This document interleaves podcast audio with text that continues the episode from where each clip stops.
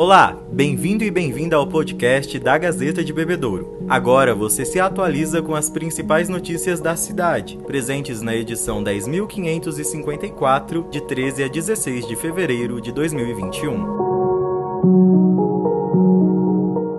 Na quarta-feira, dia 10, Bebedouro finalizou a vacinação de idosos com 90 anos ou mais. Segundo a vigilância epidemiológica, 480 pessoas dentro dessa faixa etária foram vacinadas. Por determinação do governo de São Paulo, a vacinação de idosos com 85 a 89 anos foi antecipada para sexta-feira, começando pelos acamados que receberam o imunizante em casa.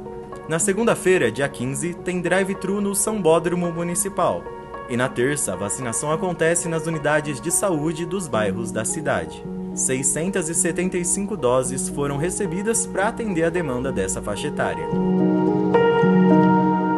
Na segunda-feira, dia 8, projetos de lei foram aprovados na Câmara Municipal. Os vereadores aprovaram em decisão unânime o projeto do Poder Executivo que autoriza a abertura de crédito suplementar no valor de R$ 197.654. O dinheiro vai ser usado na pavimentação e recapeamento asfáltico em diversas ruas da cidade. Segundo o prefeito Lucas Serem, esse projeto vai ser realizado com recursos do convênio celebrado com o Ministério do Desenvolvimento Regional, por meio da Caixa Econômica Federal.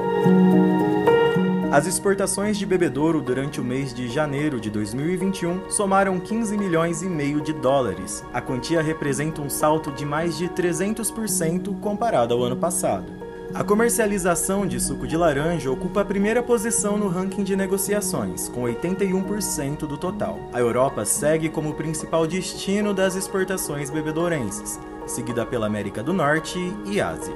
Os dados são do Ministério da Economia.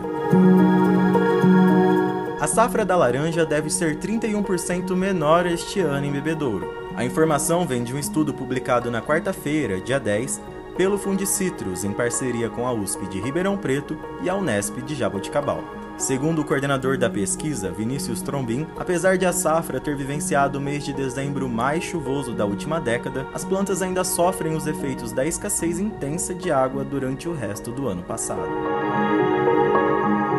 Na sexta-feira, dia 12, a Igreja Presbiteriana Independente comemorou 116 anos de fundação. O Templo Presbiteriano, que é o mais antigo de Bebedouro, começou em 1905, quando 23 membros formaram a igreja.